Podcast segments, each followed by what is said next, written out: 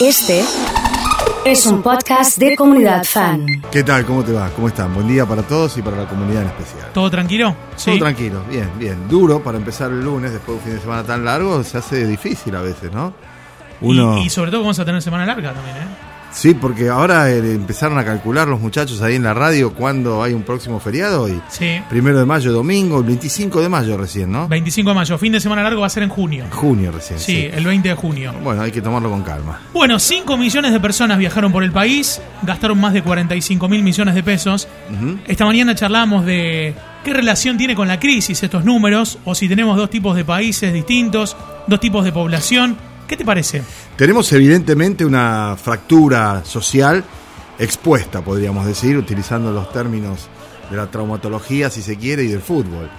Porque es evidente que se ha dado el más importante fin de semana largo y movimiento turismo, turístico de los últimos años, llegando a niveles superiores a la prepandemia. Y es a la vez también una verdad inocultable que hay una situación económica en una amplísima franja del pueblo que es también, más que prepandémica, diría yo, premenemista, es decir, la inflación de la Argentina en el último mes fue la peor de los últimos 30 años. Entonces hay que a los 90, que es la época de la desbatación, del desguace del Estado, de este, el tren que para, tren que cierra, de la enajenación de las empresas públicas, de la pérdida de empleo y del comienzo de una etapa triste en la Argentina que está relacionada con los planes sociales, pero fundamentalmente con tres generaciones que a esta altura no tienen en su acervo la cultura del trabajo. Porque ahora hay chicos por la calle cuyos padres son desocupados o hacen cuenta propia o changa, y sus abuelos también. Y este es el gran problema de la Argentina, porque conviven estos dos países. El que muestra con algún grado de excedente financiero o comodidad económica a sectores que son dinámicos y se mueven y gastan y motorizan algunas actividades que conviven con el incremento de la actividad industrial, con la capacidad este, operativa de las fábricas volviendo a niveles prepandemia, con un despliegue en algunos sectores con márgenes extraordinarios de ganancia y con gente que además en algunos casos de no tener trabajo, que no es el peor de los problemas de la Argentina, la desocupación, porque para eso está también el subsidio de desempleo, sino que la gente que trabaja, en su inmensa mayoría, trabaja de sol a sol, muchos de ellos en trabajos registrados, e igual no llegan a fin de mes y son pobres. Este es el gran problema. Porque si vos no tenés laburo o tenés un laburo precario y sos pobre, entendés o intentás avanzar en la pirámide laboral y decir, bueno, cuando tengo un laburo estable, cuando tengo un laburo de 8 horas o de 10 horas, no voy a ser pobre, es decir, voy a poder pagar el alquiler, mandar los chicos a la escuela y poder seguir adelante con mi vida. El problema grande, grande de la Argentina es que la mayoría de los que laburan, que tienen trabajo, son pobres. ¿Y esto por qué? Si estuvimos hablando recién del despegue industrial, de la mayor actividad económica, vos de la plata del turismo que decíamos recién porque hay una redistribución de la riqueza que está realizándose en términos impropios o de manera inequitativa. Los números hablan de un 42% de aumento salarial sí. a lo largo de todo un año, de un 52% de inflación y en las empresas líderes de un 75% de incremento de ganancias. O sea que hay mucha gente que ha ganado mucho más y hay mucha gente que ha cobrado mucho menos. La torta, oso, sigue siendo la misma prepandémica de actividad económica, de producto bruto, de desarrollo, de generación este, de riqueza. Lo que pasa es que la distribución de esa torta hace que algunos pocos se lleven mucho y muchos se lleven casi nada. Esos pocos que se llevan mucho generan este espejismo de una Argentina pujante, saliendo, floreciendo, con 5 millones de turistas. Lo decían los bares, restaurantes, hoteleros, estamos en los mejores números de antes del 19, del 16, del 15, incluso de antes de la época de Mauricio Macri, donde había efectivamente un movimiento intenso. Lo que hay ahora es una brecha, efectivamente, un quiebre en la sociedad donde está el que no llega, el que la pasa muy pero muy mal y donde está el que sobrevive y hace lo que puede. Te aporto, Pablo, también, eh, lo hablábamos con los oyentes y preguntábamos, ¿cuánto eh, ha, ha caído la cultura del ahorro? ¿Para qué vas a ahorrar si tu plata ahorrada, guardada, vale cada vez menos. Eh, pensar en el aquí y ahora. Es el Mirá, que puede. La, la estoy pasando tan mal que tengo unos mangos y me voy un fin de semana Por con mi familia. Sí, o cambio este, el celular, Sí. o me voy un modelito más adelante en la moto, Sí, o sí, me compro un equipo de música. Pero eso es efectivamente consecuencia de la inestabilidad económica, producto de una serie de errores y de situaciones que no se han corregido, ni se van a corregir en lo inmediato. Ese es el margen y esa es la franja que tiene todavía esa posibilidad. Hay gente Claro. que antes llegaba a fin de mes y ahora no llega. Hay gente que no ahorraba, pero vivía y ahora ni ahorra ni vive. Este es el gran problema. Esta es la situación que estamos atravesando y que va a ser difícil de corregir si no hay cambios estructurales. Cuando uno dice cambios estructurales, quiere decir modificar las leyes. ¿Qué leyes? La de tributación. Al que tiene más, hay que cobrarle más. Pero esto es de cajón y es en cualquier lugar del mundo. Ahora, ¿por qué la gente que tiene, que no tiene más, se enoja cuando aparece el que, el que, el que pide que al que tiene más le cobren más? Bueno, porque a hay mí una- me pasa de conocer gente que Por dice no, porque no hay que cobrarle. Pero, eh, Oso, hemos escuchado incluso hasta comentarios racistas de gente que dice estos negros de la villa que están colgados de la luz. Pero resulta que hay edificios grandes en la zona ribereña que siguen sin final de obra y con luz de obra para no pagarla. Y a eso no le decimos nada. Están los que dicen, mirá estos choriplaneros que por dos pesos van a la plaza a agarrar plata y qué sé yo, y te enterás que hay personas que tienen subsidios grandes empresarios, señoritos que van a los cócteles y a las reuniones. Lo que pasa es que hay un espejismo, una ficción Sí. y una suerte de... Es la construcción, sí. Exacto, de construcción por parte de sectores del poder, efectivamente, de esa idea, de que el pobre es pobre porque no labura, y el rico es rico porque hizo lo que tenía que hacer, la meritocracia, se esforzó, se mató, se rompió el traste, y eso en la mayoría de los casos es mentira. La Argentina ha tenido una historia de movilidad social donde el hijo de un obrero puede llegar a ser doctor, cosa que no pasa ni en Brasil, que vienen a estudiar acá, ni en Chile, que recién ahora van a hacer la reforma. Olvídate Paraguay, Bolivia, Colombia, Sí, sí, la sí. universidad pública, la enseñanza pública, la movilidad social, el ascenso. Que hoy tengamos, como lo dice él mismo, un gobernador cuyo padre laburaba en el campo y él iba en sulky a la escuela, y no es el único caso, el de Perotti, habla de esa movilidad social. Lo que ocurre es que mientras eso ocurría o sucedía en la Argentina de hace 40 o 50 años, el tiempo ha obrado en contra de esta cultura del trabajo que decís vos, de esta cultura del ahorro, de todos esos preceptos que efectivamente demandan tiempo, sin Sí. duda, trabajo, esfuerzo, dedicación, consecuencia, permanencia. Ahora hay hasta un boom, oso, Sí. de hacerla fácil. Y hoy que estamos atravesados por las redes, por las plataformas, vos ves pibes, pibas, no tan pibes o no tan pibas, que en 20 minutos se hacen ricos porque subieron un video y tiene un millón de reproducciones. Entonces hay como atajos que se le ofrecen en la sociedad de consumo a aquel que antes laburaba, que desarrollaba un oficio, que seguía efectivamente con la tradición por ahí familiar de hacer tal o cual cosa y que ahora lamentablemente no se ve.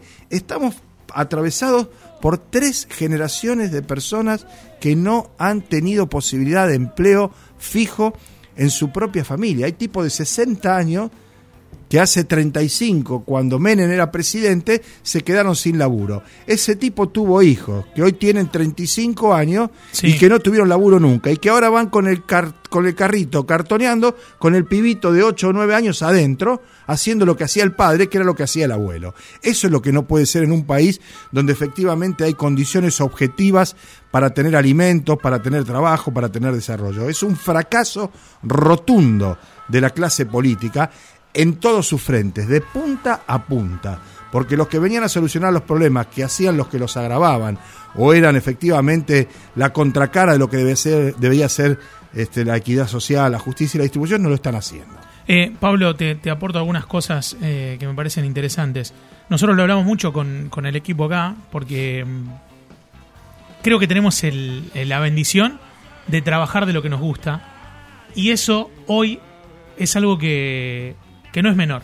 Por supuesto. Porque vos, lo que contabas, trabajando 6, 8 horas por día, no llegas. No. Digamos, eh, tu trabajo no, eh, en, en esquemas así como los nuestros, que, que son empresas chicas, digamos, en las que los aumentos se hacen una vez al año, digamos, el aumento se hizo en marzo a todo el equipo, ya en abril ya no cuenta, digamos, o sea, ya, Se- ya, ya vale menos que, lo que supuesto. y, valía ha, y ha sido evidentemente un esfuerzo, como hace- para todas las empresas. Hace 30 días. Entonces hablamos de, che, bueno, laburamos lo que nos gusta, venimos, la radio eh, nos da buena energía, pero el que no labura de lo que le gusta, el que se tiene que levantar hoy de, a encarar una nueva semana en un laburo donde la pasa mal, donde lo que genera eh, no le alcanza para trabajar, ¿cómo pensás una cultura del trabajo de esa manera? No, no, y donde además ese mismo tipo que vuelve del laburo que tiene en el banco o en la oficina y se pone a pensar qué más puede hacer Claro, para completar lo que necesita para sobrevivir. claro, Porque vamos bajando la calidad de vida. Esto que contabas vos, el que tiene un manguito, tiene un manguito ahorrado, lo gasta ahora para que no se le deprecie. El que tenía un manguito ahorrado pero tiene chico y demás está pensando en ver si con eso aguanta para poder seguir mandando a los chicos a guitarra Claro. o a inglés. claro. Y el que ya no los manda ni a guitarra ni a inglés, porque ya no le alcanza y no puede hacerlo, está pensando cómo va a ser el año que viene para sostener la posibilidad de mandarlos a la escuela o en el transporte escolar o en el bondi porque él tiene que ir a laburar más temprano. Es decir, eso genera un estado de ánimo realmente a la baja, Sí. depresivo, y cuando uno se deprime, se resiente, se pone mal y contraataca. Y este es el problema que tenemos hoy. Hay una crispación, además, hay un estado de efervescencia. Las peleas en las calles, Sí. en los cruces en los autos, a la salida de los boliches entre los pibes, y eso que estamos hablando de pibe de clase media o más o menos acomodada, todo eso es un caldo de cultivo para que aparezca el día de mañana cualquier aventurero, cualquier imbécil diciendo cualquier imbecilidad que resulte revulsiva y atractiva. Yo ve- veía y escuchaba hace algunas horas a Milei diciendo que hay que suprimir el Ministerio de Educación porque las escuelas no son de la nación. Y nadie le salió a contestar nada. No porque lo desprecien y lo consideren efectivamente un diletante que ha tenido ahora este golpe de suerte, sino porque hay hasta un desdén por poner las cosas en su lugar, ¿no? A mí me preocupa esto que te decía, Oso, que estamos atravesados ya por tres generaciones que han perdido la ejemplaridad, la posibilidad del Sí, empleo, el laburo, sí, sí, y se está disgregando ese tema que es tan caro a los sectores de la derecha, ¿no? que lo utilizan tan bien y tan efectivamente, que es la mesa familiar, que es reunirse para comer, que es hablar de esas cosas, y cada uno hace la que puede, cuando puede, como puede. Hay como una dispersión, ¿no? Y eso es peligroso. Eh, clarísimo y, y hasta hasta conmovedor Tristísimo, escuchar. ¿no? sí escuchar lo que lo, lo que estás Sí. contando porque eh, Pero siempre es mejor saber que no saber. sí sí estoy, ¿eh? Hay que de enterarse, hay que estoy tomar nota y tratar de ver qué se puede hacer para lo que pasa es cuando sabes en este caso cuando lo pones sobre la mesa te preguntas cómo salir Sí. y ahí es ahí donde está el problema ahí, ahí donde cuesta ver la luz en el final del camino Sí, que es lo que inexplicablemente estamos este, viendo o asistiendo a esta disputa entre Alberto Fernández y Cristina Kirchner, que tiene la responsabilidad de gobierno. Porque si vos llegás al poder prometiéndole a la gente que vas a corregir todo lo que hizo el otro, que lo que hizo el otro estaba mal, Sí, lo del asado, Todo. cuestiones que fueron muy significativas para, para lo alcanzar los, Yo los ponía objetivos. hoy en la otra radio que trabajo Sí. el tape de Alberto Fernández diciendo y diga, cuando vean que me aparto del camino y no cumplo Sí, con lo que le dije, salgan a la calle Sí. y corríjanme. Sí, sí. Tendríamos que vivir en la calle. Porque es todos los días una distinta. Esto que decís vos del Consejo de la Magistratura, que te escuché haciendo la síntesis a las Sí. 11 de la mañana, es otra aberración. Horacio Rosati era un joven brillante que se recibió con medalla de oro a los 21 años de abogado en la Universidad Nacional del Litoral, el promedio más alto de la Universidad Argentina, a los 21 años. A los 28, 29, 30 era diputado provincial, después intendente de Santa Fe, después convencional constituyente en el 94, después diputado y después ministro o sea una carrera brillante, Sí. hasta que un día pasa algo. ¿Por qué? ¿Qué pasa? Y se había ido al ostracismo, había perdido el poder. Le ofrecen entrar a la corte por la ventana. Vos sabés que para ser designado ministro de la corte tenés que pasar por el Senado. Sí. Él entró por un decreto de Macri, o sea, borrando con el codo lo que había escrito durante 40 años de trayectoria, entra a la corte por la ventana con Rosenkrantz y una vez que está en la corte y después hacer el trámite para votar y todo eso y demás, tienen que elegir el presidente. Y yo contaba que si tengo una satisfacción y un orgullo de mi época de secundaria, no de haber sido nunca ni el mejor alumno ni el abanderado, creo que nunca hice la bandera, bueno, iba de tarde, no la arrié tampoco, sino que uno o dos años fui elegido el mejor compañero. Bueno, ¿quién te vota? tus compañeros Exactamente. Para ser presidente de la Corte, ¿quién te tiene que votar? tu compañero, él se votó. Rosati es ministro presidente de la Corte Suprema de Justicia porque él se votó. Había que votar quién tenía que ser presidente y él votó por sí mismo. Un tipo que vota por sí mismo para ser presidente de la Corte Suprema de Justicia, en ese momento queda inhabilitado, para mí, moralmente. ¿Por qué?